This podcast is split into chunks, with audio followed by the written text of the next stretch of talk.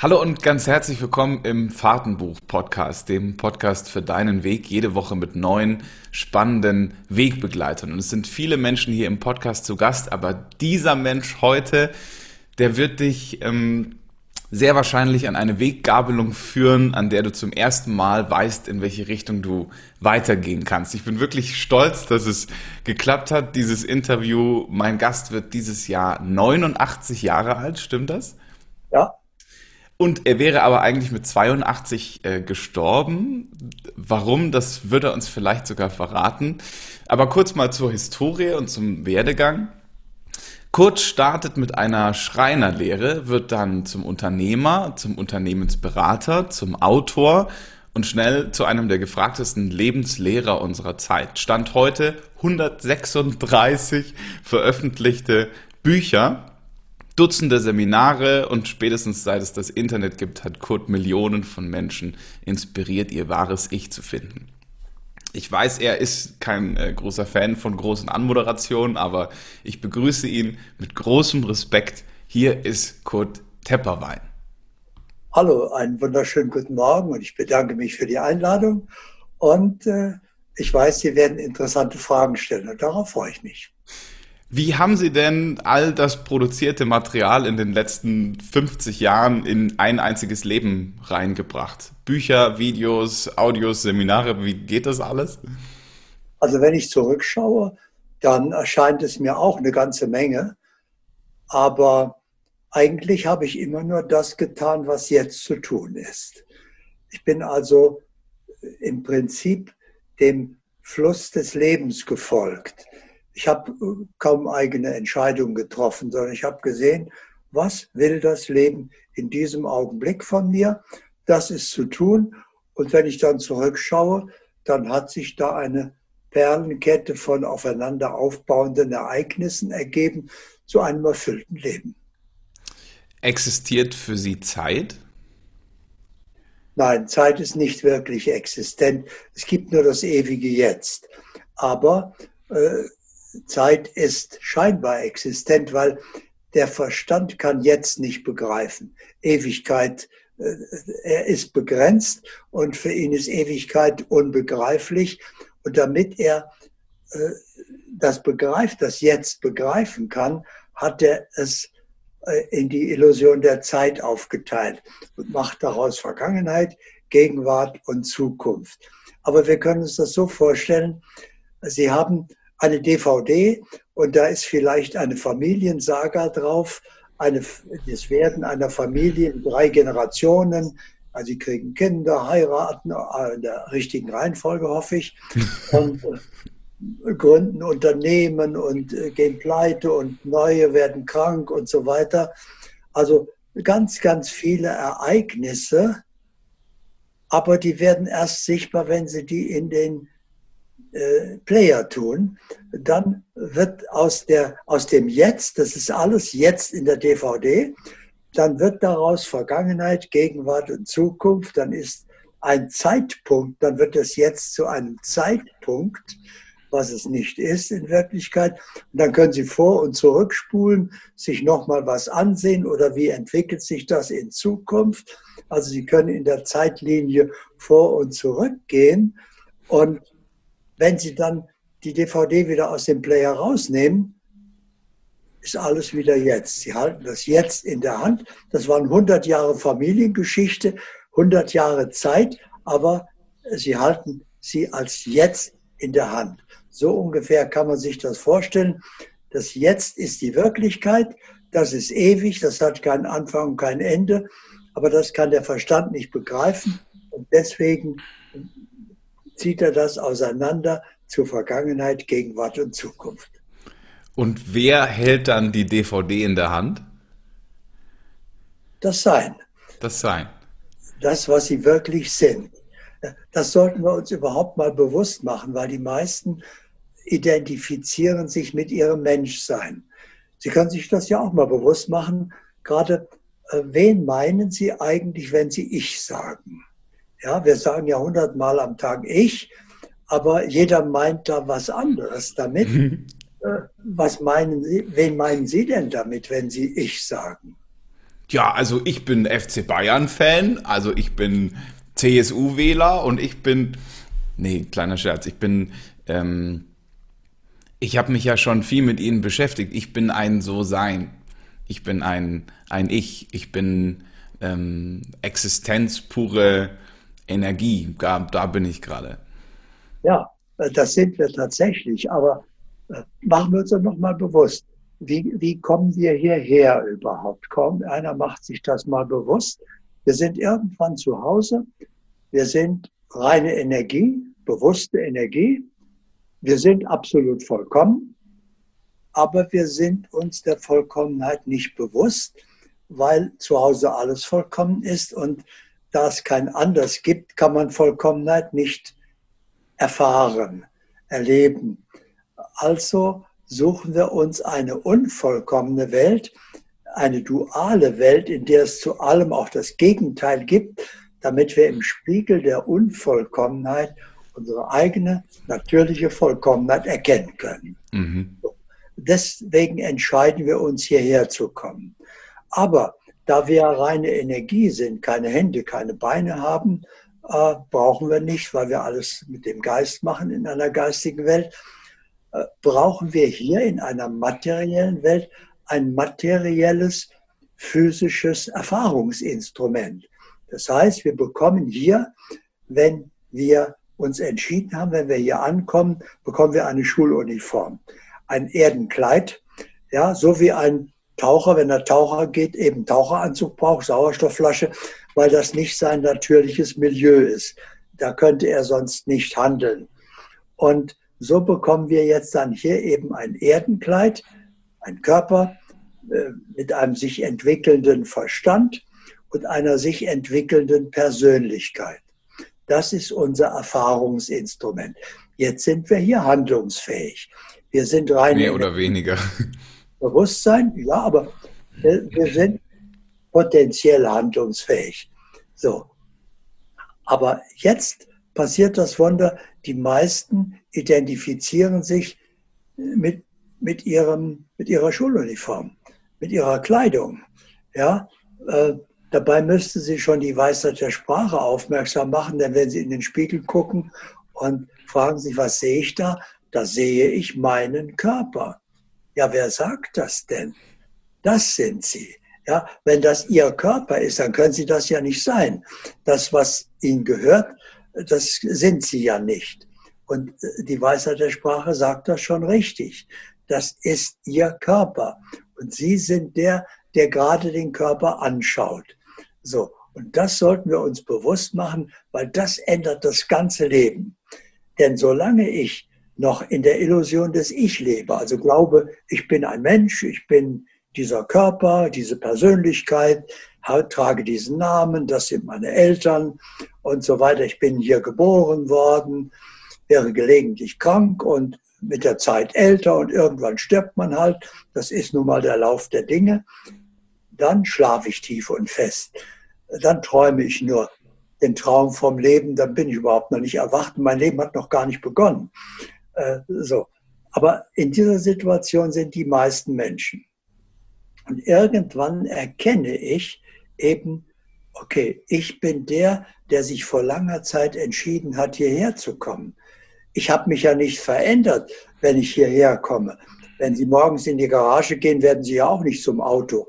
Sie, Sie haben dann eins, aber, aber Sie sind nicht das Auto. Und genauso wenig sind Sie hier ein Mensch, sondern Sie sind immer noch das Bewusstsein, das hierher gekommen ist und jetzt ein Erdenkleid hat, aber Sie sind der Träger dieses Kleides, nicht das Kleid. Wenn sich jemand mit seiner Jacke identifiziert, würden wir sagen, also das ist eine ernste Störung, das solltest du mal behandeln lassen. Ja? Aber weil die meisten sich mit ihrem Körper identifizieren, gilt das als normal. Aber deswegen ist es natürlich immer noch nicht richtig. Also das müssen wir uns bewusst machen. Aber warum ist das so wichtig? Weil das bestimmt unser So-Sein. Was ist das So-Sein? Die Frage taucht tatsächlich immer wieder mal auf. Ich bin jedes Mal wieder verblüfft, weil für mich ist das Wort selbsterklärend. Da braucht man gar nichts zu sagen. So-Sein ist das, wie, wie wir eben sind.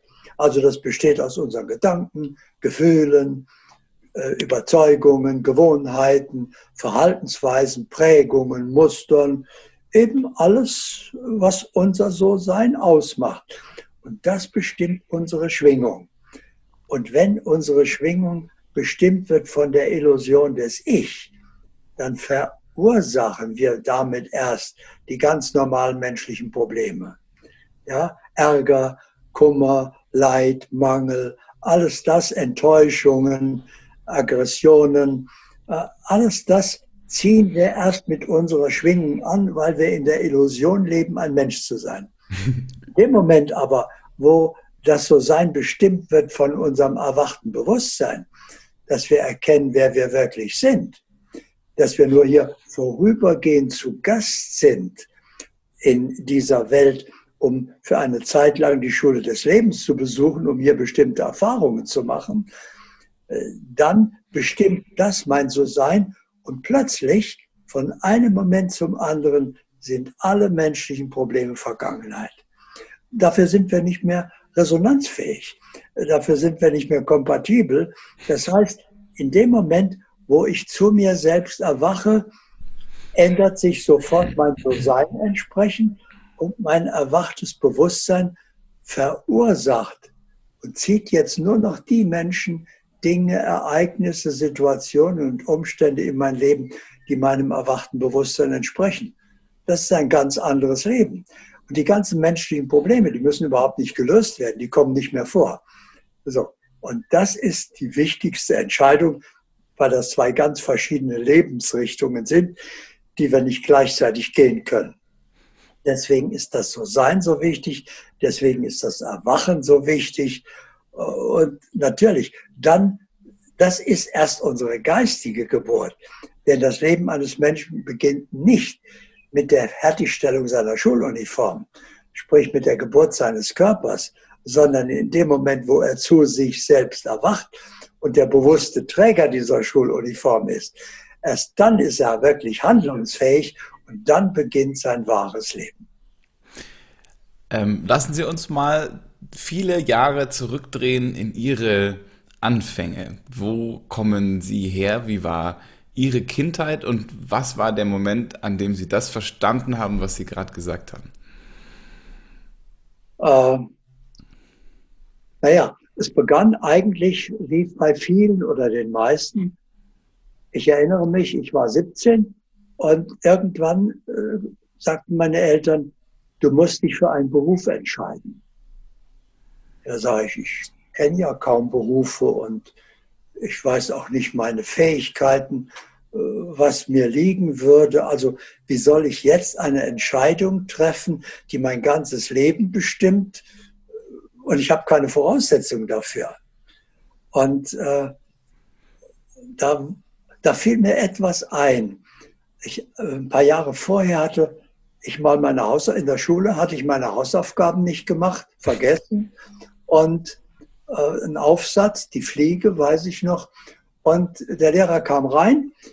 Ich wollte noch gerade das schnell machen, aber da kam der Lehrer schon rein, sagte so, wir nehmen unsere Hausaufgaben raus.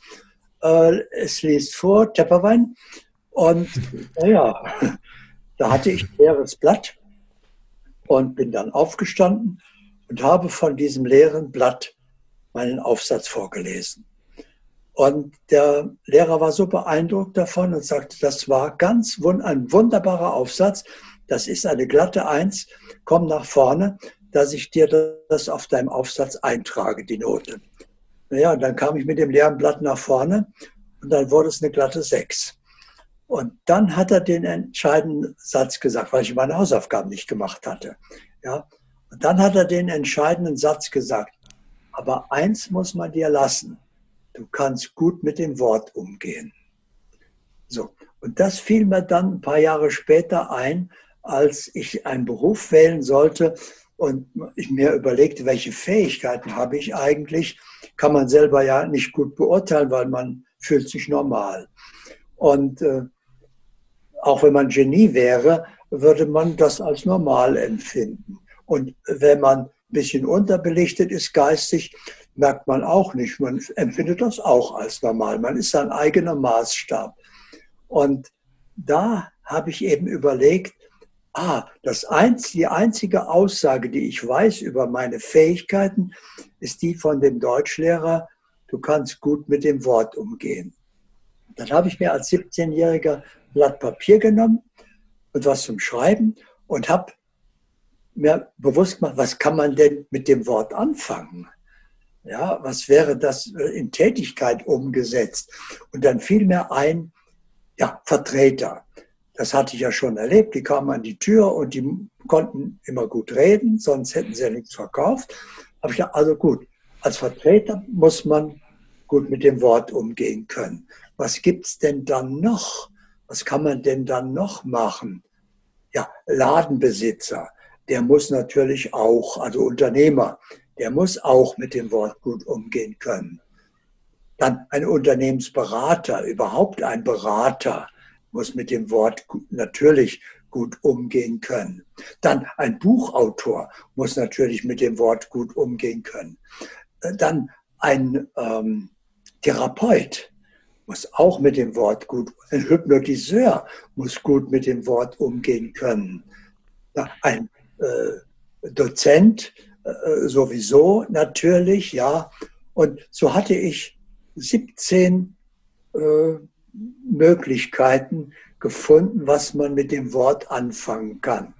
Und wenn ich genau hingucke. Sie sind alles geworden. Ich habe alle diese Schritte getan und mache immer noch Gebrauch, jetzt in diesem Moment auch, bei einem Interview mache ich Gebrauch von dem Produktwort. Hm. Weil ich damals schon überlegt habe, das Wort hat gegenüber jedem anderen Produkt einen enormen Vorteil. Das heißt, es wird jedes Mal frisch hergestellt. Ich brauche kein Lager. Äh, das veraltet nicht. Ich, es bindet kein Kapital. Äh, und ich habe nicht eine gewisse Verdienstspanne, sondern die Verdienstspanne ist immer 100 Prozent, weil das Produkt kostet mich ja nichts. Das stelle ich sofort her und 100 Prozent, was ich dafür bekomme, ist Verdienst. Und dann habe ich ein paar Mal ein, ein, jedes Mal wieder einen Hinweis vom Leben bekommen. Ich fing also an, zum Beispiel als Vertreter, habe ich dann tatsächlich gemacht, weil nach dem Krieg gab es keine Aufstiegsmöglichkeiten groß. Hat es Spaß gemacht? Nee? Hat es Spaß gemacht? Äh, anfangs nicht. Da fing ich noch an, ein Produkt zu verkaufen und von Haus zu Haus zu gehen. Das, mir, das gefiel mir nicht. Aber dann hatte ich die erste Steigerung schon, die erste Verbesserung. Das Leben bot mir eine Möglichkeit als Sprachberater. Das heißt, ich ging nur noch zu Leuten, die geschrieben hatten.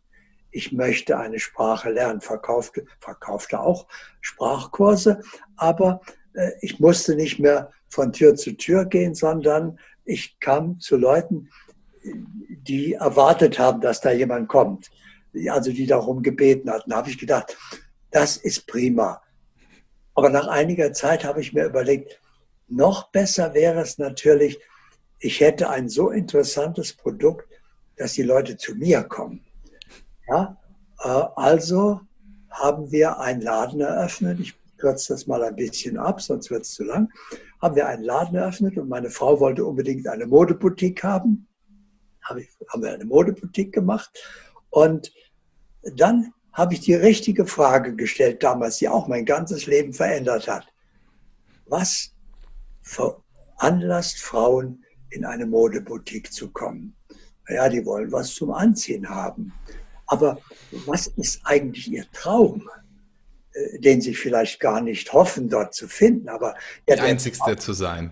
Wie? Die einzigste zu sein, die fast, so ein schönes Kleid anhat. Fast, nämlich ein Modellkleid, das es nur einmal gibt in der Stadt, das nur ich habe und zum Preis von C und A. also unmöglich, würde man sagen. Aber genau das habe ich gemacht. Das heißt, ich bin auf Modeschauen gegangen und darf mir da nicht fotografieren oder was.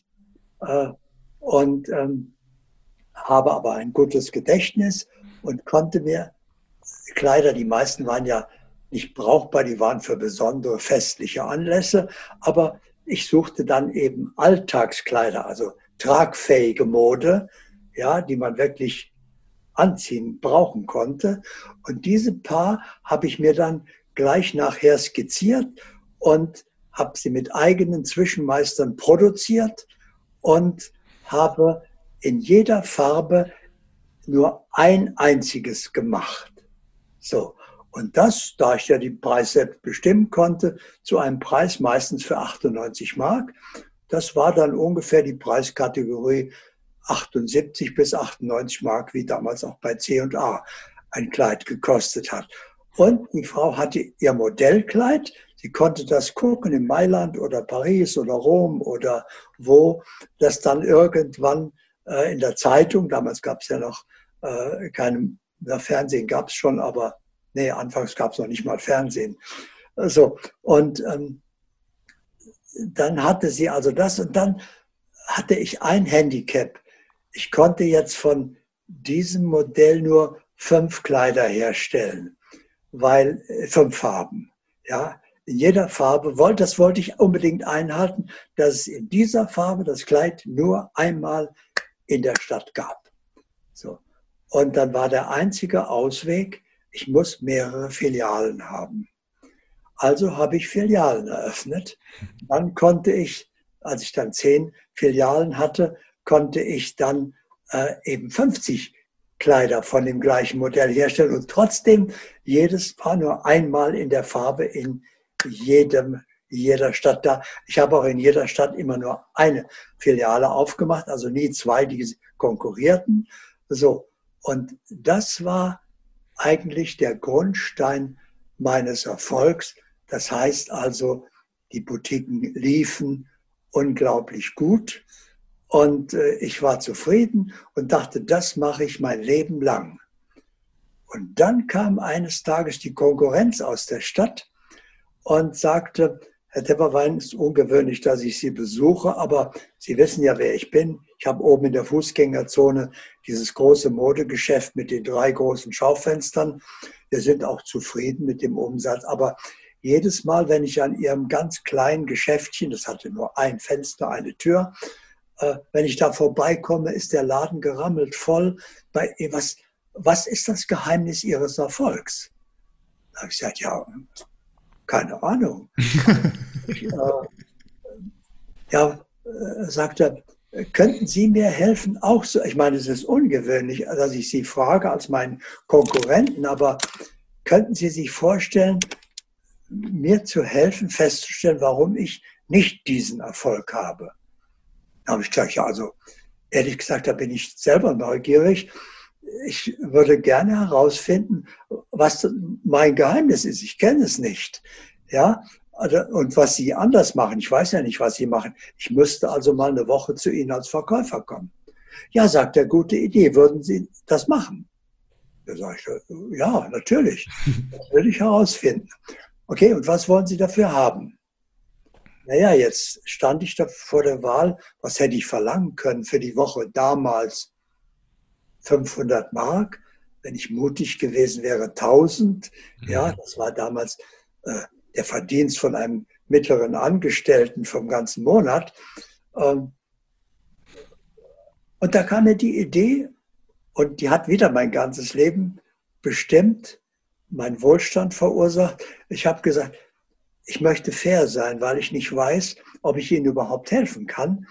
Machen wir es doch ganz einfach. Ähm, ich bekomme 50 Prozent Ihres Mehrgewinns vom ersten Jahr. Nur einmal und 50 Prozent. Dann verdienen Sie das, wenn, wenn wir was verdienen, verdienen Sie das Gleiche wie ich, zusätzlich zu Ihrem jetzigen. Also Sie haben nur, Sie können nur gewinnen. Und ja, sagt er, und wenn, und wenn es keinen Mehrgewinn gibt, da sage ich, okay, dann habe ich Ihnen nicht geholfen, dann will ich auch nichts dafür haben. Er sagt er, das ist natürlich mehr als fair. Da bin ich sofort einverstanden. Dieses Rezept habe ich 30 Jahre lang beibehalten, weil das Ergebnis war, er noch einmal, ich hätte 500 oder 1000 Mark Honorar verlangen können. Bei 1000 Mark hätte er vielleicht schon Nein gesagt. Mhm. Und sein Steuerberater hat dann festgestellt am Ende des Jahres, Mehrgewinn 124.000 Mark. Boah. Also hatte ich ein Honorar für die eine Woche von 62.000 Mark. Hatte er mir auch natürlich gerne bezahlt, weil er hat ja das gleiche mehr verdient durch meine Anregung, denn ich habe ja gesehen, was er anders machte. Kann es Ihnen sagen, das Geheimnis war, was ich dann selber erst entdeckt habe. Bei ihm waren da sehr vornehme Verkäuferinnen, ja, und die gaben jeder Kundin das Gefühl, sie stören mich eigentlich nur beim Maniküren meiner Nägel. Mhm. Ja, so ungefähr. Und ich ging mit jeder Kundin auf eine Abenteuerreise. Sie kam rein und wusste ja selber nicht, was sie wollte. Nur mal neugierig, darf ich mich mal umsehen? Ja, da sage ich natürlich, selbstverständlich. Was wäre denn Ihr Traum? Was würden Sie denn hier am liebsten finden? Das wussten die gar nicht. Dann haben wir das miteinander entdeckt. Ja, was haben Sie denn schon zu Hause? Was fehlt Ihnen eigentlich noch? Wie sollte das aussehen? Und da sind wir so, haben wir einen Maßanzug für Ihre eigenen Bedürfnisse gemacht. Das hat mir Spaß gemacht. Das war gar nicht ein bewusstes Erfolgskonzept, aber das war das Geheimnis des Erfolgs. Die Kundin fühlte sich dann wie eine Königin, deren Bedürfnisse wir miteinander entdeckten. Und oft hat sie dann noch ein zweites Kleid genommen, weil sie auch das auch noch nicht hatte und sowas auch noch brauchte. Also ich machte einen unglaublichen Umsatz damit. Und dort oben war das eben anders und das haben wir geändert. Und dann lief sein Laden gut, meiner lief immer noch gut. Und das war ein Erfolgsrezept. Aber ich habe auf diese Weise dann als Unternehmensberater, es kamen nämlich immer mehr Leute jetzt, dann äh, habe ich dann Honorare verdient, von denen ein Unternehmensberater nicht mal träumen konnte, weil ich sehr oft eben Hunderttausende verdient habe für ein, zwei Wochen mhm. Beratung, weil eben, und jeder war einverstanden mit diesem Angebot, ja, und so hat das Leben mir eigentlich immer wieder neue Türen geöffnet. Hat es auch Ihr Verhältnis zum Geld verändert? Weil das natürlich ja schon mit, mit 60.000 Euro in der ersten Beratungswoche, ähm, wenn das einmal klappt, dann wird es ja auch mehrfach klappen. Hat immer geklappt. Hat immer geklappt. Und war eigentlich nachher noch mehr. Mhm. Ja, äh, ja, das Geld war von diesem Augenblick an kein Thema mehr in meinem Leben. Das heißt, ich habe immer zu viel verdient, wobei ich das Gefühl hatte, ich verdiene das gar nicht. Ich habe es bekommen und das ist eigentlich nicht mein Geld. Ich habe damals gesagt, weil ich sehr gläubig war, äh, das ist Geld vom lieben Gott, das parke ich irgendwo und ich darf mir aber so viel nehmen, wie ich für mein Leben brauche davon, aber es ist nicht mein Geld, ich verwalte das nur. Und äh, dann habe ich mir immer nur so viel genommen, wie ich brauchte. Und ich war relativ bescheiden, ich brauchte nicht viel. Also das wuchs immer mehr. Und äh, ja, ab da, wie gesagt, spielte Geld keine Rolle mehr. Okay.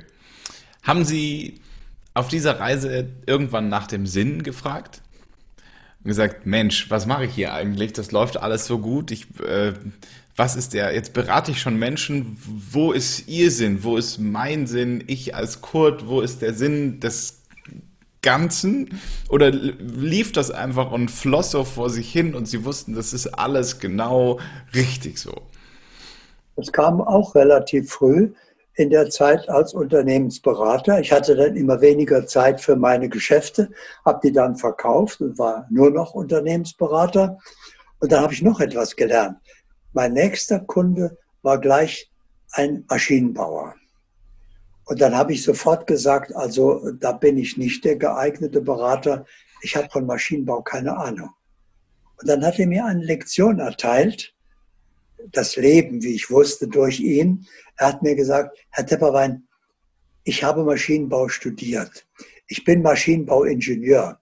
Ich bin seit 42 Jahren in der Branche. Ich habe als Lehrling angefangen. Ja, über Maschinenbau kann mir niemand was erzählen.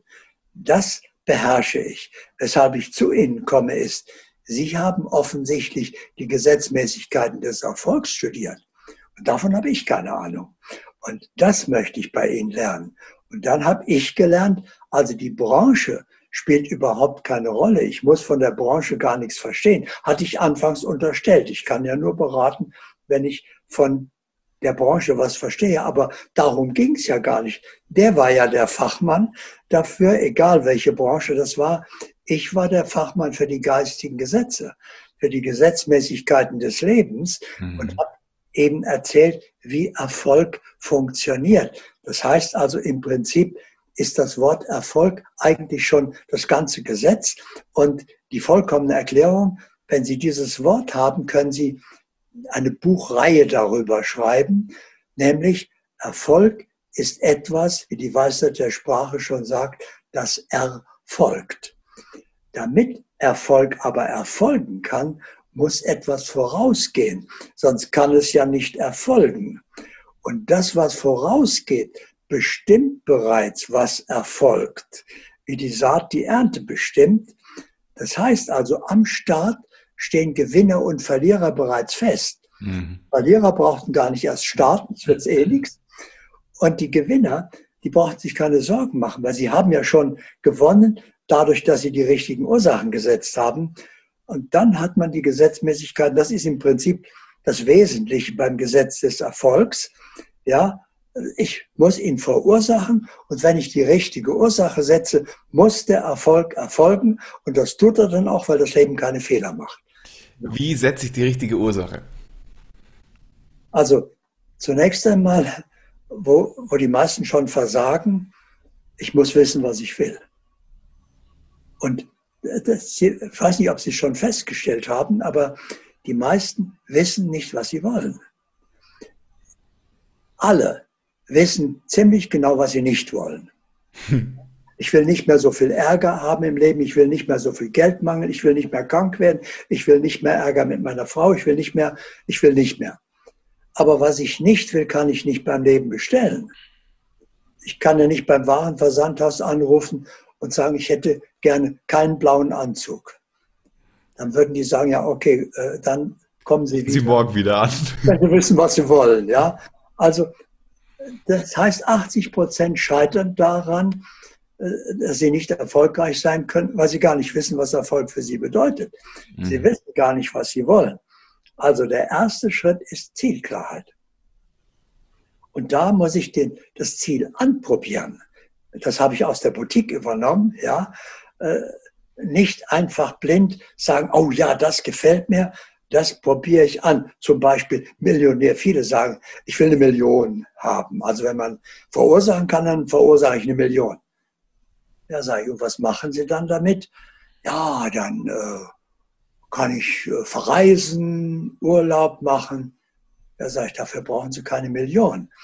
Ja, also Sie, Sie hatten, Stellten sich vor, Millionen ist ganz toll, aber Sie, Sie hatten noch gar keine Verwendung dafür. Mhm. Heißt, ich muss das anprobieren. Also, ich muss mich in die Situation versetzen. Ich habe jetzt eine Million, was mache ich denn damit? Wie sieht dann mein Leben aus? Äh, welche Umstände ändern sich da?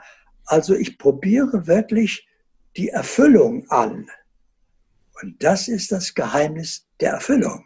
Mhm. Das heißt, um etwas zu verursachen, muss ich es Teil meines So-Seins werden lassen. Was nicht in meinem So-Sein enthalten ist, kann nicht zur Realität werden, weil mein So-Sein ist der Lebensfilm im Projektor. Mhm.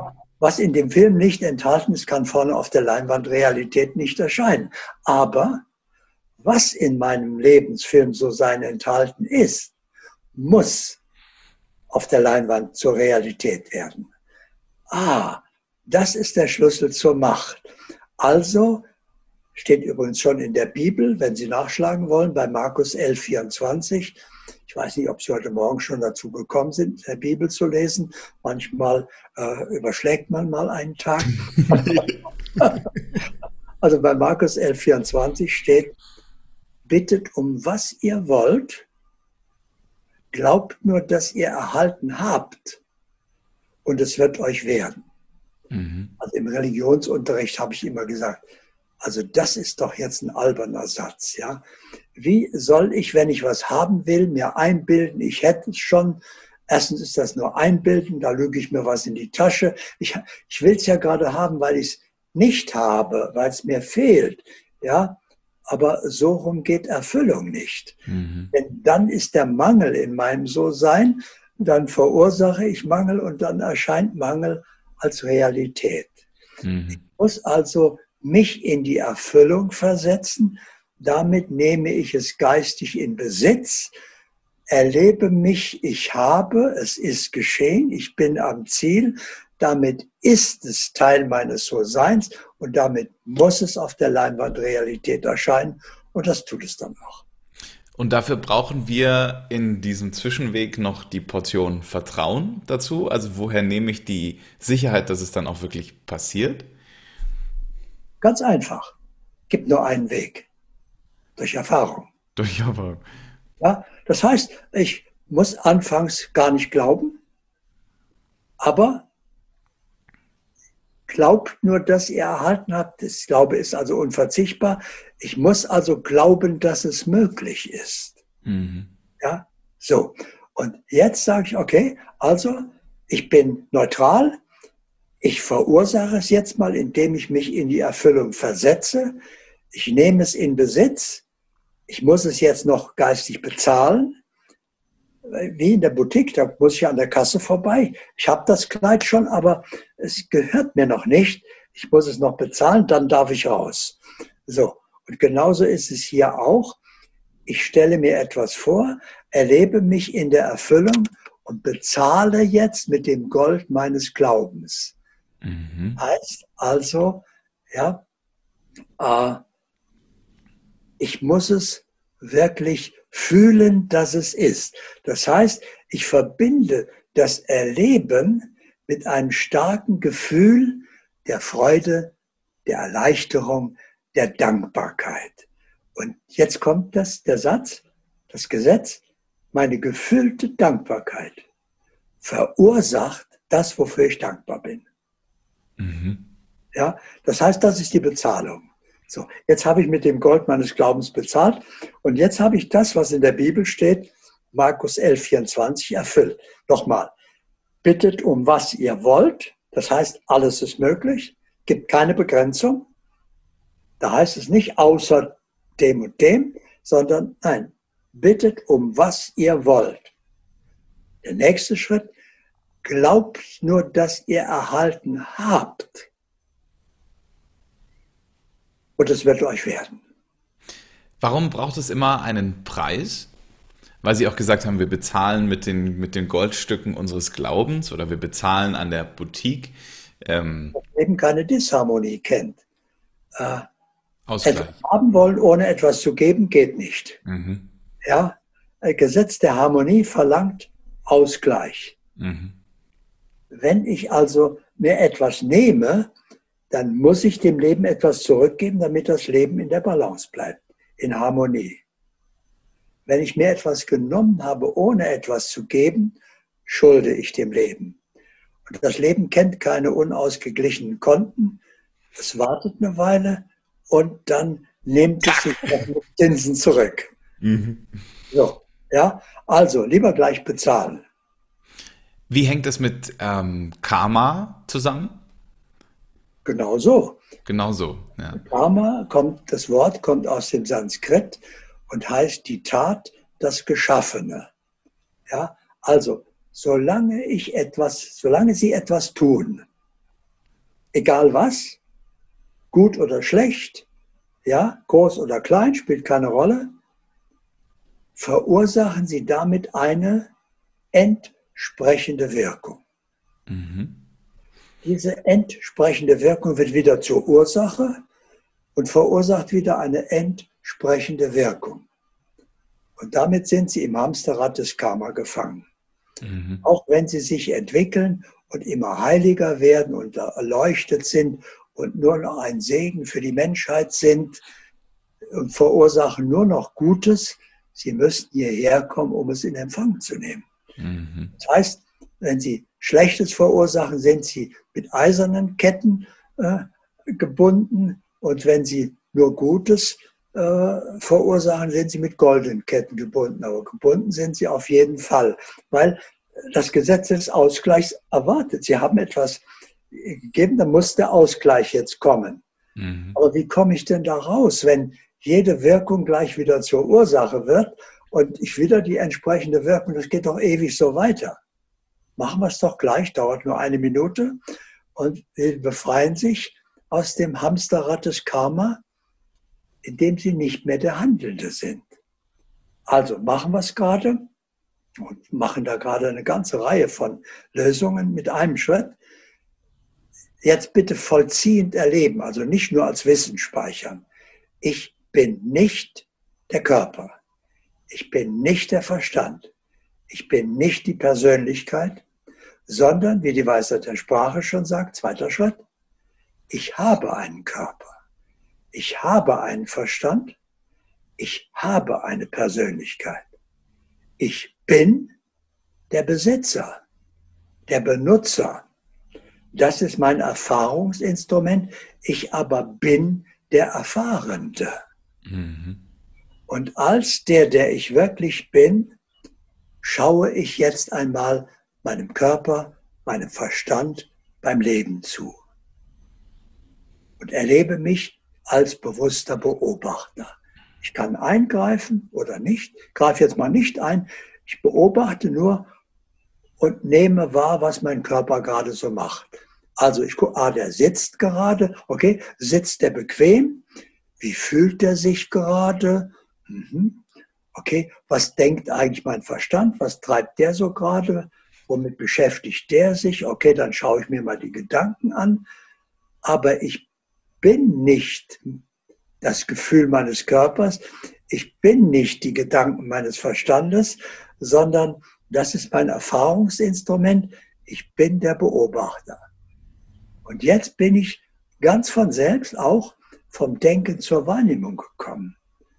Das merke ich gar nicht gleich, aber das hat einen enormen Vorteil, weil der Verstand kann sich irren. Und das macht er auch oft genug. Der hat ja nur eine begrenzte Lebenserfahrung. Mhm. Ja, aber die Wahrnehmung kann sich nicht irren.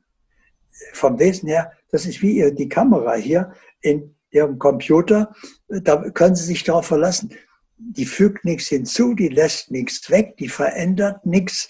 Das ist das Wesen der Kamera, die stellt nur fest, du kannst dich absolut darauf verlassen, so ist es aus. Ja? Und genauso macht es die Wahrnehmung. Die ist unfähig, sich zu irren, die stellt nur fest, so ist es, die nimmt wahr. Deswegen heißt es ja wahr, die Wahrheit nehmen. Ja, so. Das habe ich alles jetzt mit dem einen Schritt erreicht. Und das Letzte, es gibt noch mehr, aber das Letzte, was wir besprechen können hier ist, ich habe mich gerade unmerklich aus dem Hamsterrad des Karma befreit. Wodurch? Ich bin nicht mehr der Handelnde. Ich bin ja nur der Beobachter der Handlung. Mein Körper ist der Handelnde. Ja? Mein Verstand denkt sich das aus. Meine Persönlichkeit beeinflusst das aber ich bin nur der Beobachter der Handlung. Als Beobachter der Handlung folgt kein Karma mehr. Wird das eigentlich? Ich habe ja nichts gemacht. Wird es eigentlich langweilig, irgendwann nur zu beobachten? Im Gegenteil. Sie haben ja, Sie, Sie fühlen ja weiterhin, Sie, Sie erleben ja die Gedanken Ihres Verstandes, ja alles wie vorher, nur es sind nicht mehr Ihre Gedanken. Mhm. Ja? Also das ist ungefähr wie im Kino. Sie werden Teil des Films und vergessen, dass sie Zuschauer sind. Mhm. Aber natürlich sind sie immer noch Zuschauer. Sie sitzen immer noch im Kino und haben ihre Chipstüte in der Hand oder was auch immer und äh, sind ganz im Film gefangen. Da sind sie im Karma. Und indem sie sich bewusst machen, ihre Wirklichkeit ist, in Wirklichkeit sitzen sie die ganze Zeit auf dem Stuhl. Sie sind der Zuschauer, da vorne läuft ein Film. So. Und indem sie sich das bewusst machen, läuft da immer noch der Film. Und Sie sehen den gleichen Film, die gleiche Handlung, alles ganz toll. Aber Sie sind sich auch bewusst, aber ich sitze jetzt hier mit der Chipstüte in der Hand und verfolge gespannt den Film. Mhm. Das ist mein Was ein Genuss. Das ist dann die Wirklichkeit. Mhm. Wenn wir uns mal den März 2020 angucken bis heute 2021, ähm, wie sehen Sie das alles? Was hat sich über die äh, Corona-Pandemie auf dieser Welt verändert? Beziehungsweise was verändert sich gerade mit dem Mensch? Das entscheidet jeder Einzelne für sich. Für mich hat sich selbstverständlich alles nur zum Vorteil verändert. Ja, das heißt also, bis zu Corona-Zeiten habe ich Vorträge gehalten, habe ich Seminare gegeben, äh, Gruppen. Und wenn ich fleißig war im Monat, hatte ich 1000, 1500 Teilnehmer im Monat. Also im Jahr 10.000, 12.000. Und seit Corona geht das nicht mehr. Also mache ich nur noch äh, Beiträge auf Interviews, äh, Statements, Gespräche äh, auf äh, YouTube. Und ich habe mindestens jeden Tag so viel, wie ich sonst in einem Jahr hatte. Nämlich 10.000, 20.000. Mhm. Ja? Auch mit dieses Interview werden 10.000, 20.000 Leute sehen. Wir haben allein 60.000 Abonnenten, wenn wir das auf unseren Kanälen teilen. Ja, also das heißt, das, was ich vorher in einem Jahr erreicht habe, erreiche ich jetzt mühelos von zu Hause aus. In diesem Moment. In diesem Moment. So. Ja. Und äh, habe keine Nebenkosten, muss nirgendwo hinreisen, Hotel bezahlen und Unterkunft planen und all, gar nichts. Ja, ich brauche nur Klick machen, bin da, mach wieder Klick, war's das, bin in zwei Stunden fertig und äh, habe so viel erreicht wie vorher in einem Jahr. Wie gesagt, für mich war, sind nur Vorteile. Und das entscheidet jeder selbst, weil was in der Welt geschieht, ist ohne jede Bedeutung. Damit haben sie gar nichts zu tun. Das ist draußen. Mhm. Sondern was in ihrer Welt geschieht, da sind sie der Chef. Mhm. Das bestimmen sie. Ja, so.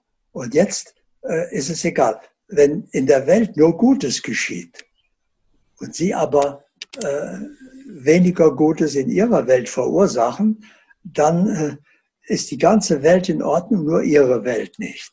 Mhm. Oder umgekehrt, wenn die Welt strubbelig ist, wie sie sein mag, aber sie halten ihre Welt in Ordnung oder verbessern die sogar, ja, das ist unabhängig von dem, was in der Welt geschieht. Dem Gesetz von Ursache und Wirkung ist es völlig gleich, in welcher Situation sie sind. Wenn Sie eine Ursache setzen, erfolgt die entsprechende Wirkung aus. Punkt. Ja. Wie ist das, ähm, weil es ja immer mehr oder immer wieder Menschen gibt, die sagen, die Erdschwingung, die Erdfrequenz erhöht sich, die Schumann-Frequenz erhöht sich und ähm, jetzt geht es darum, dass Menschen aufsteigen und andere bleiben hier oder andere steigen ab, andere wiederum steigen extrem weit hoch oder wir shiften uns gemeinsam nach oben. Haben Sie da eine Meinung oder eine Einschätzung dazu? Also Bewusstsein hat keine Verwendung für Meinungen oder Einschätzungen. Bewusstsein weiß. Ja, also ich kann mit Meinung nichts anfangen. Meinung macht sich ein begrenzter Verstand aufgrund seiner begrenzten Möglichkeiten Wahrscheinlichkeiten vermutet der, was möglicherweise geschehen könnte.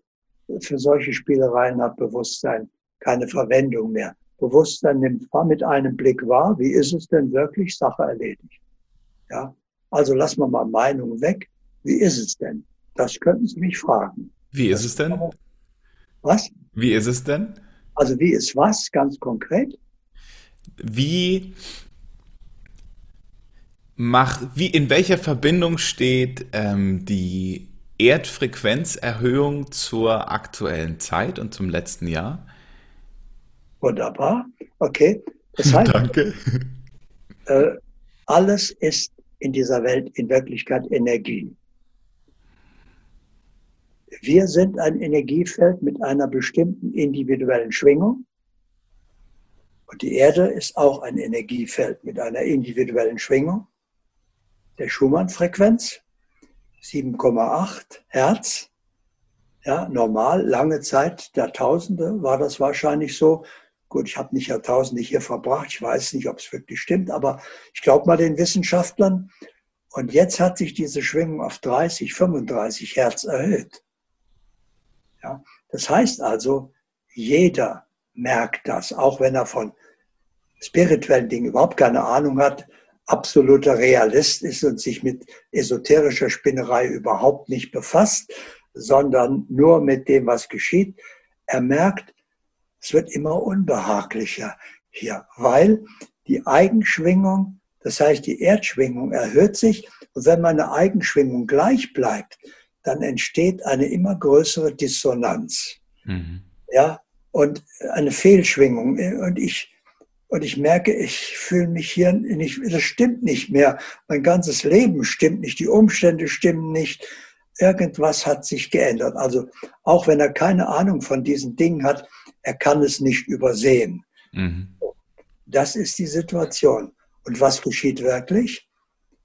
Aus der Grundschule Erde wird gerade eine höhere Lehranstalt, eine Uni.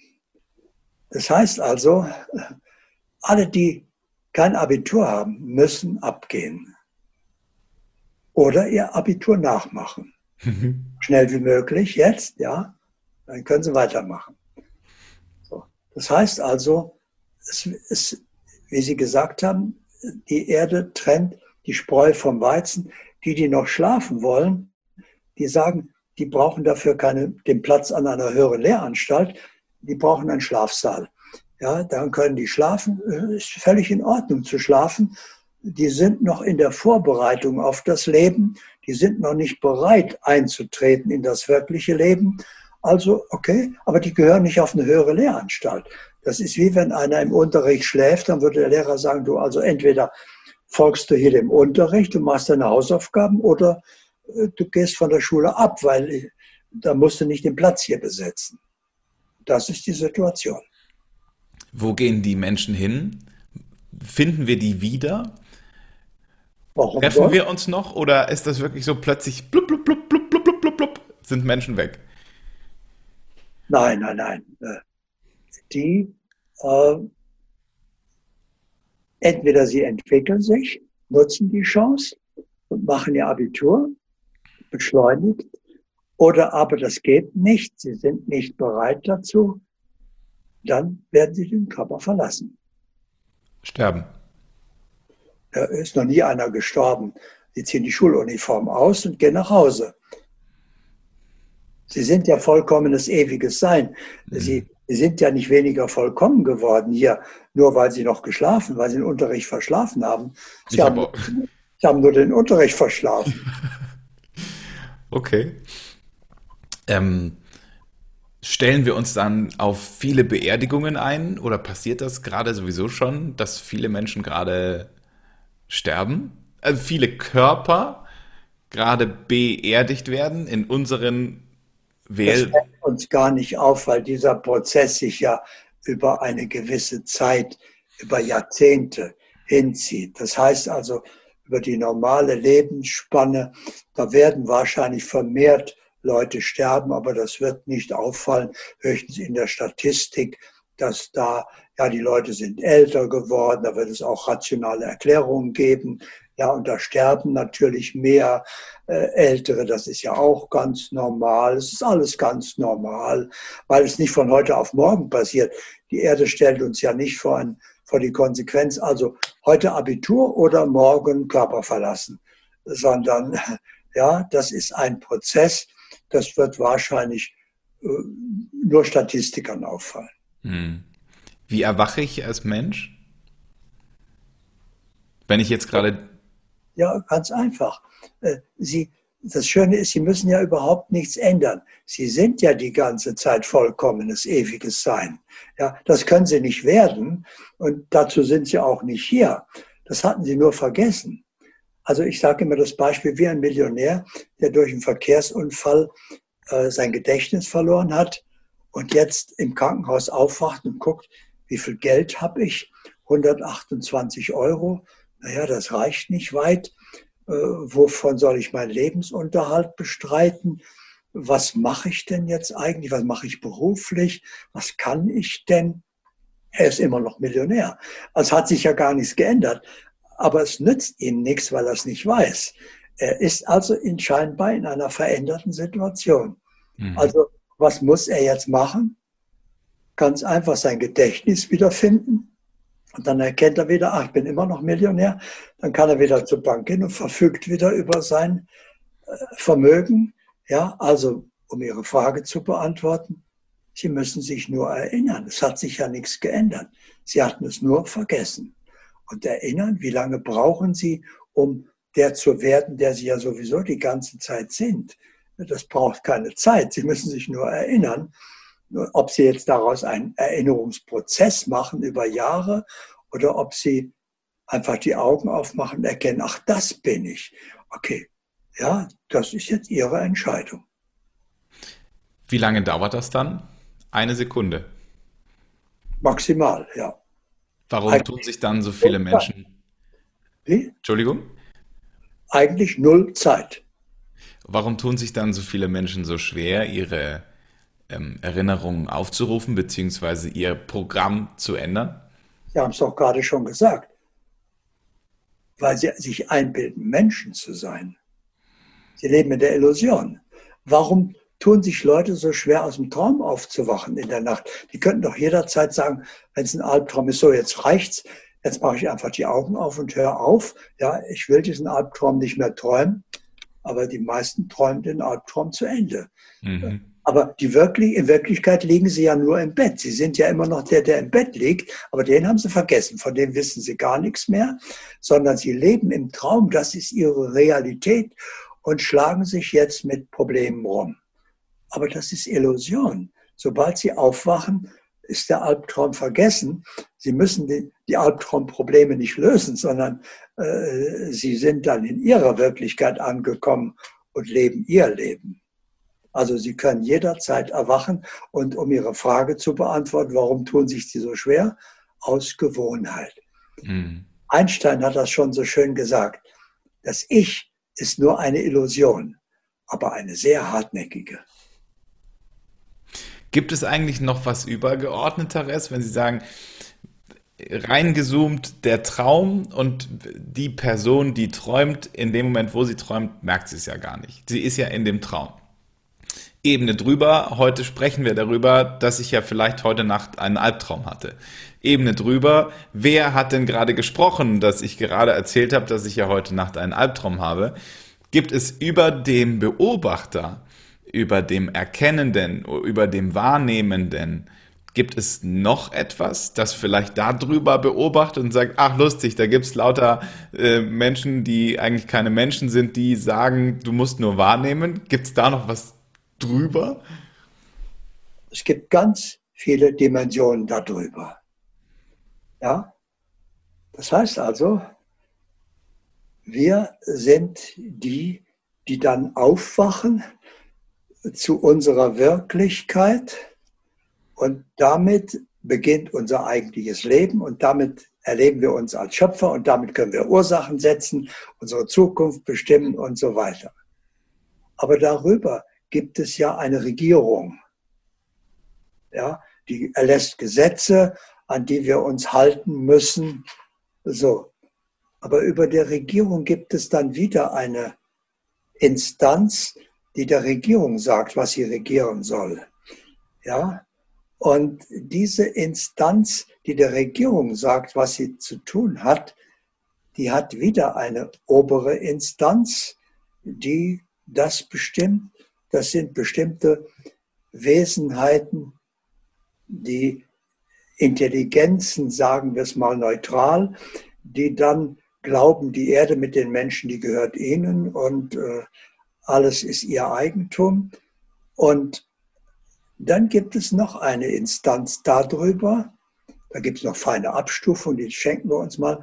Und dann gibt es die Quelle, den Ursprung, das eine Sein. Und dann erkennen wir irgendwann, wir alle sind ungetrennte Teile dieses einen Seins, der Wirklichkeit.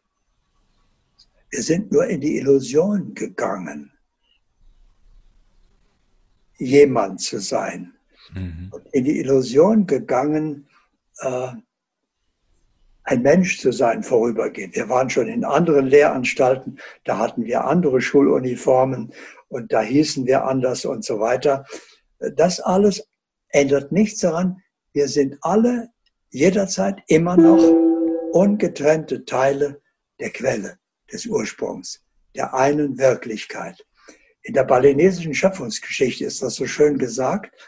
Am Anfang stand der Wille des einen, viele zu sein. Und er gestattete einem Teil von sich, als viele in Erscheinung zu treten, um die Erfahrung der eigenen Vollkommenheit zu machen. Und dazu hat er sich den Spiegel Universum geschaffen. Das eine Sein, vorher gab es nichts. Das ganze Universum ist nur die Bühne für die Erfahrung der Vollkommenheit des einen.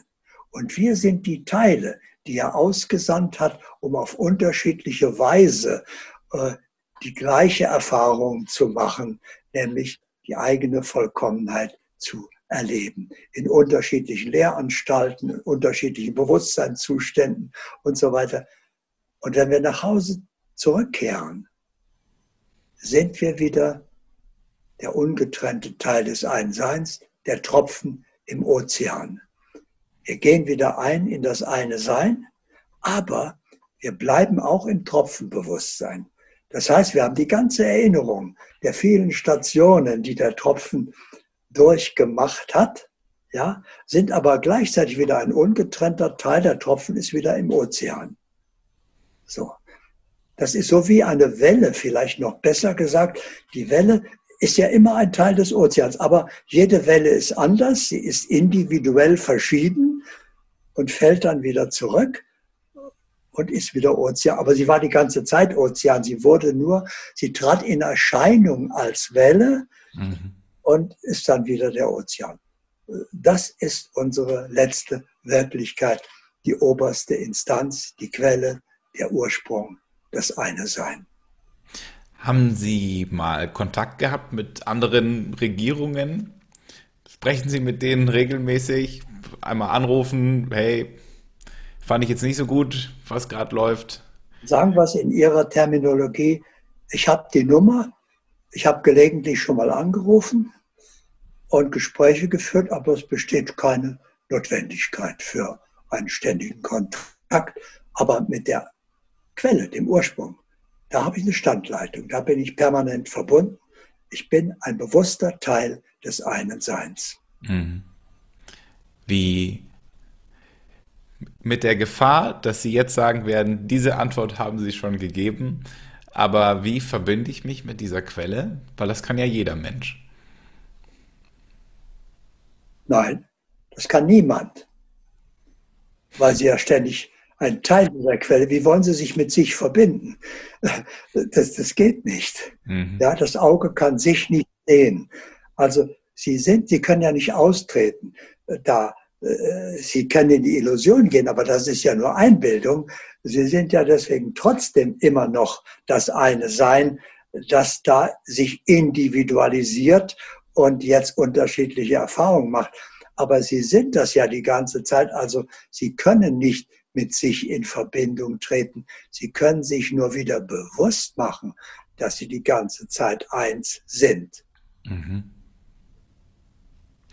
Sie haben ja immer wieder, und das finde ich so, so toll, wie Sie das sagen, Sie sagen immer wieder, ich gehe online. Dann muss ich kurz online gehen und den Chef fragen.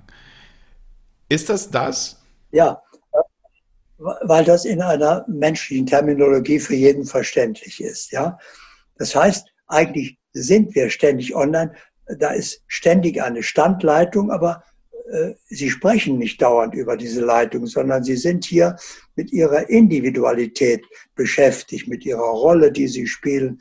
Sie sind Vater, Kollege, Chef, alles Mögliche, was Sie hier machen und indem sie ihre Aufmerksamkeit wieder auf die einzige Wirklichkeit richten, ich bin eins mit dem einen Sein, das ist Online-Gehen. Sie erinnern sich nur wieder, ja, und jetzt können Sie miteinander kommunizieren.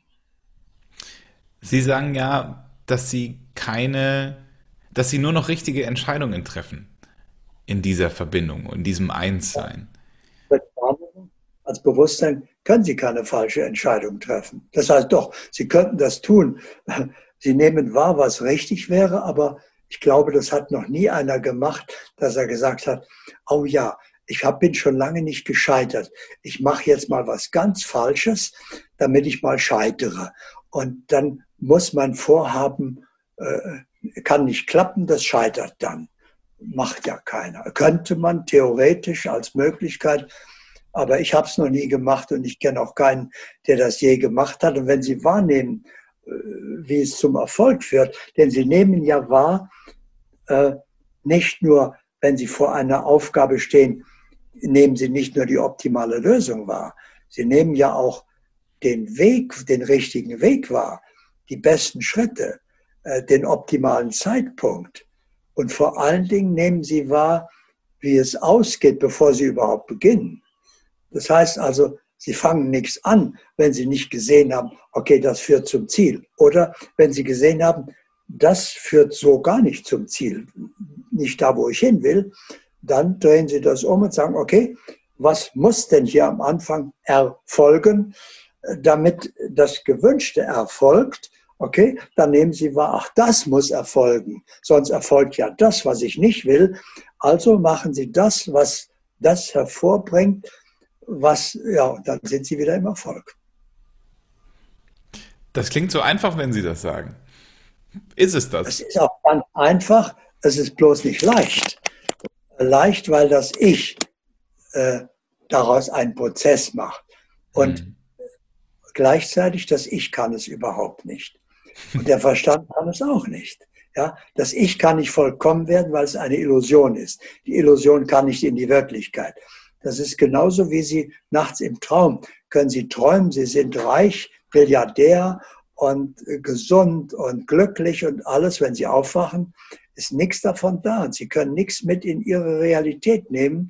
Das ist eine andere Ebene. So. Und genauso ist es hier auch.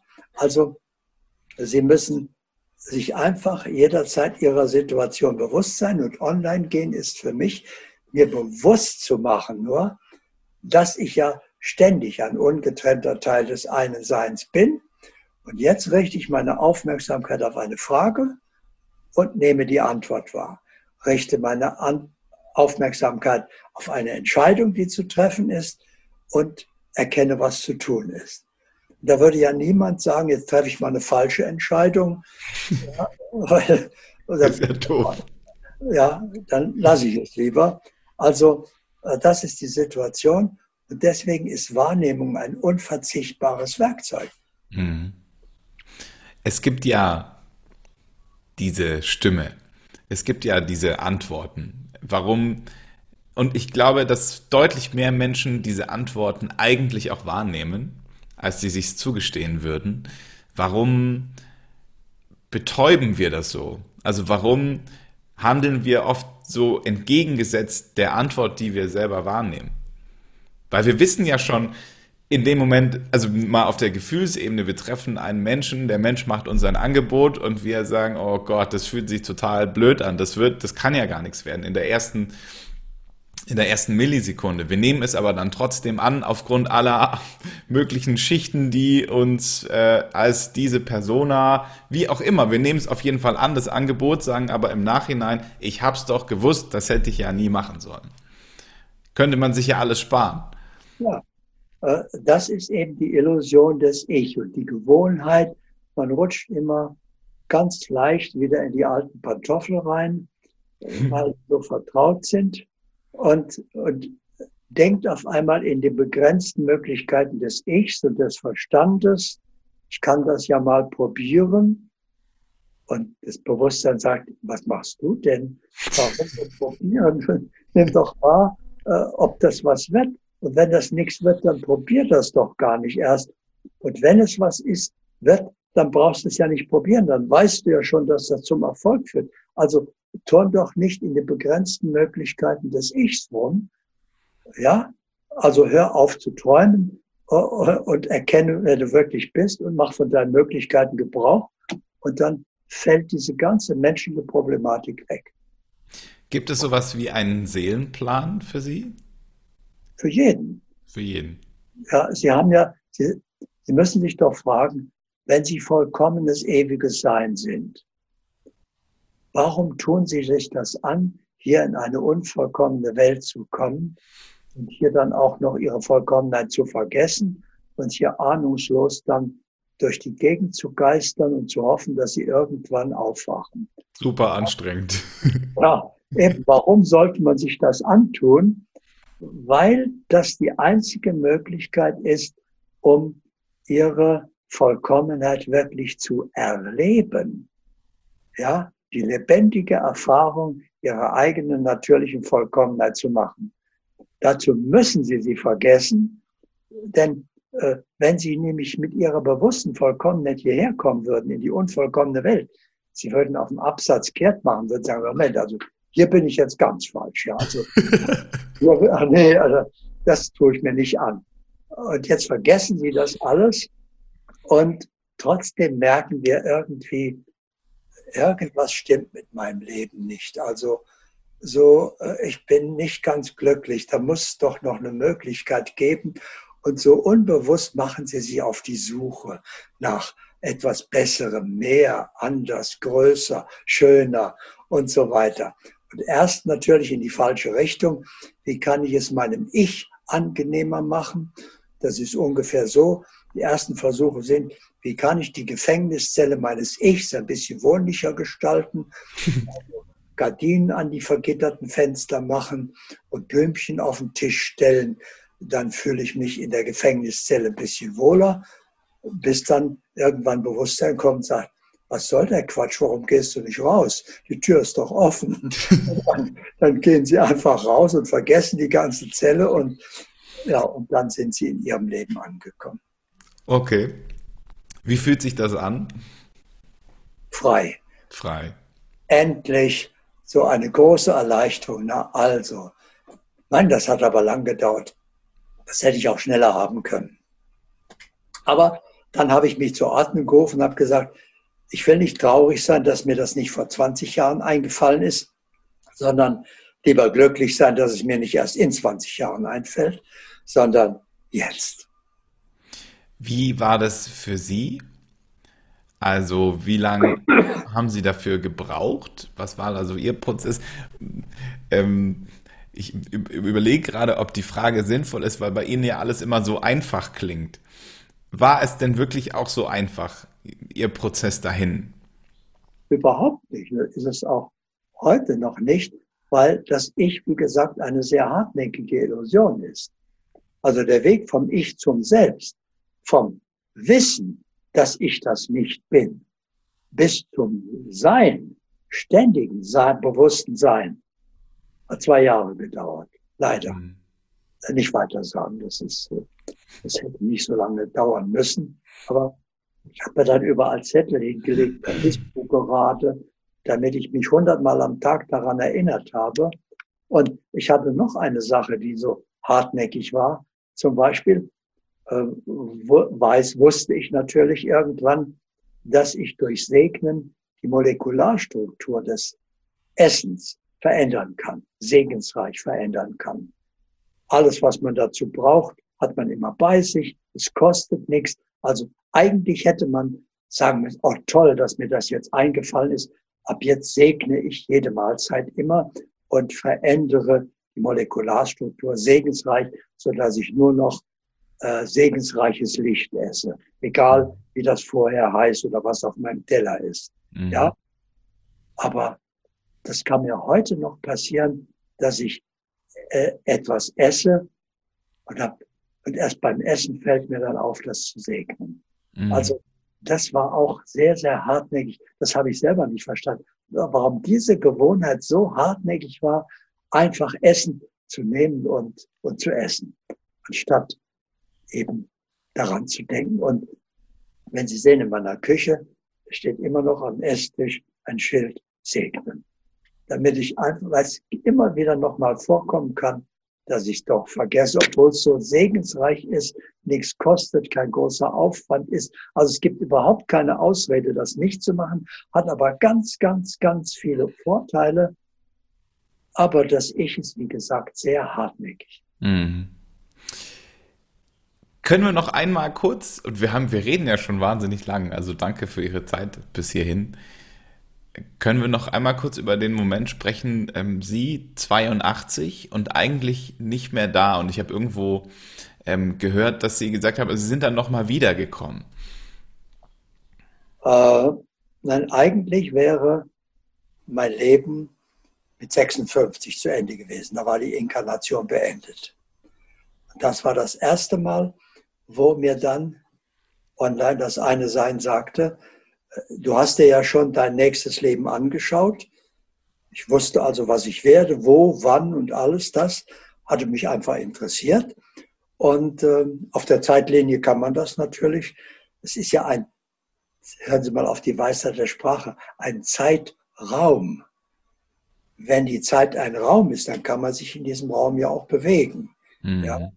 Und dann hatte ich mir das angesehen und dann hatte mir das eine sein angeboten, hat gesagt, also du könntest diese nächste Inkarnation, die dir bekannt ist, ohne den Anlauf wieder geboren zu werden, Schuluniform herstellen, Schule gehen, Erziehung und so weiter, äh, träumen, kannst den Anlauf sparen und gleich weitermachen, weil der Körper ist in Ordnung, also deine Schuluniform ist okay, dann könntest du die ganze nächste Inkarnation da dranhängen. Ja, wenn das geht, also ich immer, sofort. Okay, da habe ich geguckt, dann werde ich 82. Ja, habe ich gesagt, gut, dann mache ich diese Inkarnation.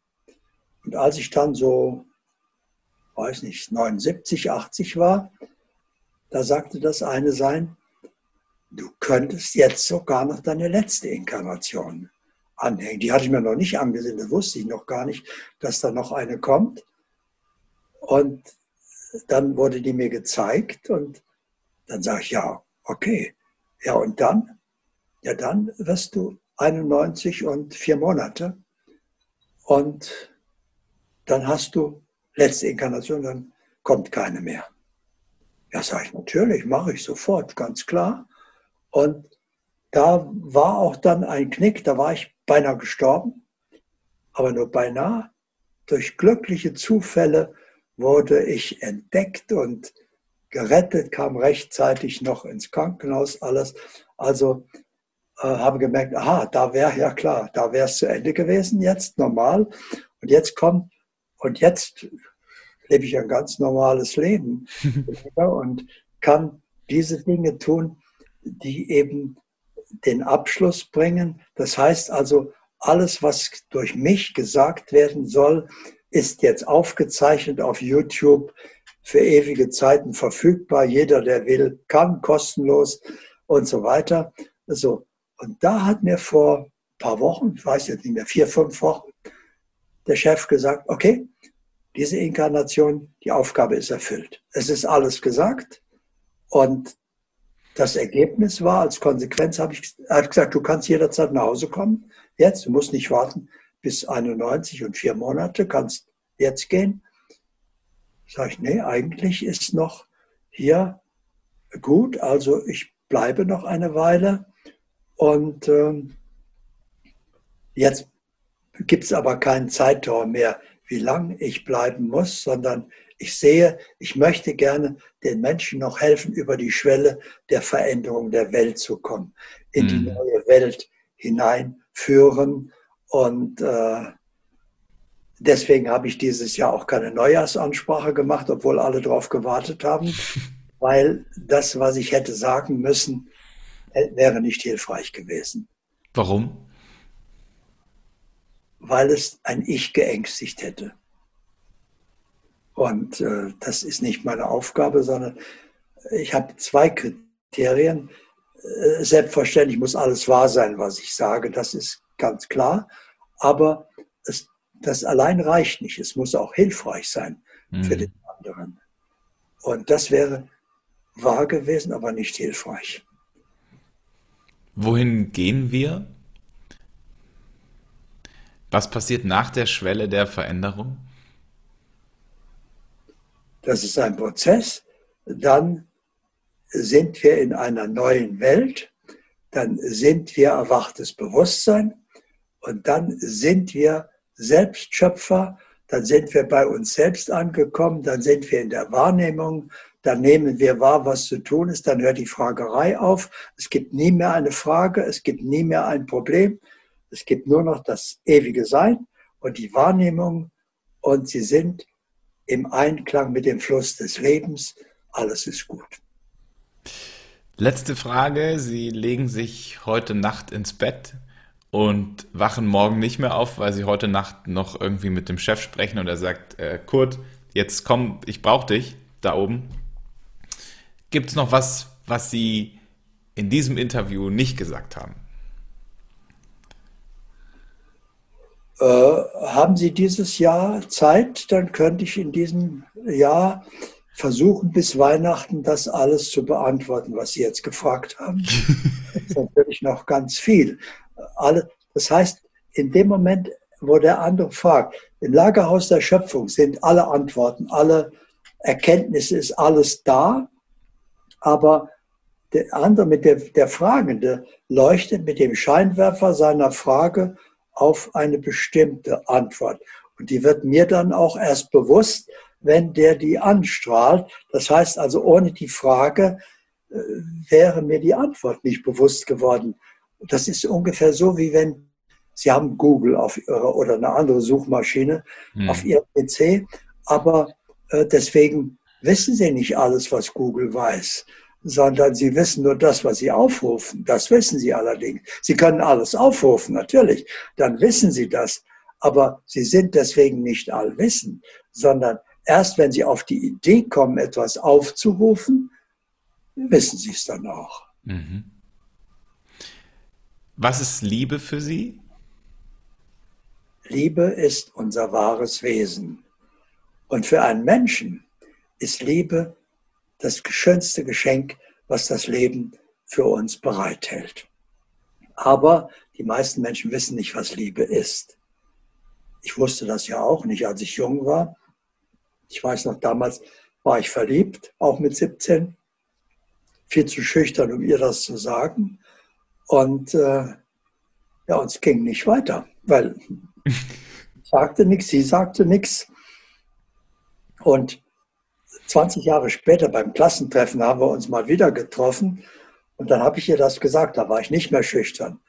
Und dann war sie auch nicht mehr schüchtern und hat gesagt, ich war bis über beide Ohren in dich verknallt und habe immer gewartet, dass der endlich was sagt. Ich werde mit beiden Beinen um den Hals gefallen, aber äh, es passierte nicht, weil wir beide zu schüchtern waren. Es hat nicht sollen sein. Wir gehörten nicht zueinander. Und das müssen wir eben unterscheiden. Und das kann ein Ich nicht. Wenn ein Ich jemanden begehrt, toll findet, der macht mich verliebt, der bringt mich in, in eine wunderbare Schwingung, dann will ich den haben. Und das hat nichts mit Liebe zu tun. Das ist Begehren eines Ichs. Denn dass ich so verliebt bin in jemand, sagt ja überhaupt nichts darüber aus, ob das der richtige Partner ist ja, sondern es sagt nur, ich will den unbedingt haben. Da ist ein Ich, das will den unbedingt haben. Und das ist mir passiert. Wollte jemand unbedingt haben und habe ihn dann gekriegt. Und dann haben wir beide festgestellt, ja, dann hat die mir sie gesagt, ja, ich bin auch, als wir uns begegnet sind, habe ich auch gesagt, den will ich haben. Und dann haben wir uns gekriegt und dann haben wir gesehen, ja, aber wir können gar nichts miteinander anfangen. Weil es, äh, ja, wir passen gar, wieso wollten wir? Ja, dann habe ich gelernt, okay, das eine hat mit dem anderen gar nichts zu tun. Das eine ist menschliches Begehren, das wir für Liebe halten, ist aber keine Liebe. Ja, und das andere ist dieses Gefühl des Einsseins, obwohl wir uns gerade erst begegnet sind diesen Einklang äh, ja, der Wirklichkeit unseres wahren Seins, dass wir zueinander gehören. Da kann es sogar sein, dass die beiden Schuluniformen noch Probleme miteinander haben. So war das mit meiner Lieblingsfrau. Wir hatten im ersten halben Jahr fürchterliche Probleme miteinander zurechtzukommen. Aber wir sind eins, wir mussten. Aber sie ist das genaue Gegenteil von mir, natürlich. Das heißt also, ich brauchte, ich hatte es einfach. Wenn ich wissen wollte, was meine Lieblingsfrau denkt, brauchte ich nur überlegen, was denke ich? Was ist das genaue Gegenteil? Okay, so denkt sie. Und das war sehr, sehr mühsam am Anfang, aber wir haben Gott sei Dank durchgehalten, weil wir gehörten zueinander. Jetzt sind wir seit 34 Jahren zusammen. Wir sind eins. Es ist einfach traumhaft schön. Lieber Herr Tepperwein, ich danke für Ihre Zeit. Es ist, äh, ich könnte jetzt auch noch tausend Stunden weiterfragen, aber ähm, da war jetzt ja schon so viel drin in diesem Interview. Und mit Liebe zu enden ist, glaube ich, ein schöner Schluss. Ja, das ist es wirklich. Aber es wäre schön, wenn wir einmal uns bewusst machen, Liebe ist unser wahres Wesen. In dem Moment, wo wir zu uns selbst erwachen, erkennen wir auch, wir sind Liebende. Und Liebende, das heißt, Liebe kennt kein Liebeskummer, das kennt nur dieses menschliche Begehren. Liebe ist einfach immer nur schön, weil der andere kann mich ja nicht hindern, ihn zu lieben. Ja, ich kann ja jeden lieben, den ich will, und der kann sich nicht wehren. Und ja, Liebe ist einfach immer erfüllend. Das Problem beginnt erst, wenn ich ihn haben will. Und das will Bewusstsein nicht. Das will immer nur ein Ich. Ja, Bewusstsein will, weiß, man kann niemanden haben. Wenn der zu mir gehört, kann ich den nicht verfehlen. Und wenn er nicht zu mir gehört, dann will ich den auch nicht haben. Ja, sondern ich will ja in, in Harmonie sein mit dem Leben. Und dann kann ich, wenn der zu mir gehört, kann ich den ja auch nicht verpassen. Mhm. Also dann ist das ja okay. Und dann erleben wir eben, wenn wir erwachen, dass wir Liebende sind. Und Liebe hat immer nur einen Anfang und nie mehr ein Ende. Kurt Tepperwein, vielen Dank. Ich bedanke mich für die Einladung, für die Begegnung mit Ihnen, für Ihre Offenheit. Es war eine Freude, Ihnen zu begegnen. Ganz meinerseits. Alles Liebe. Ähm, bis bald. Wenn es sein soll, gerne. Ich freue mich drauf. Ebenso.